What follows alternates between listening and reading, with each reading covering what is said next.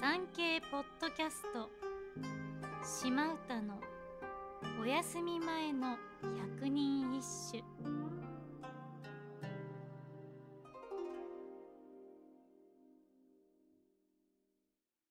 第十一番。綿野原。やそ島かけてこぎいでぬと。人には告げよ。天の釣り船。三義高村。大海原に浮かぶたくさんの島々を目指し、海に漕ぎ出していったと、都の人に告げておくれ。漁師の釣り船よ。広い海の波間に浮かぶ小さな船。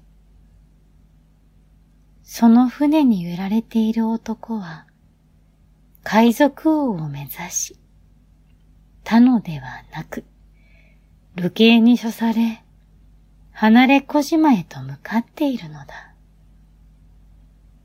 誰もいない海。せめて釣り人よ。私がここにいることを、都の人に伝えておくれ。流刑になった理由。それは、遣唐使の副使として、唐に渡るために乗船した船が、二度ナンパし失敗。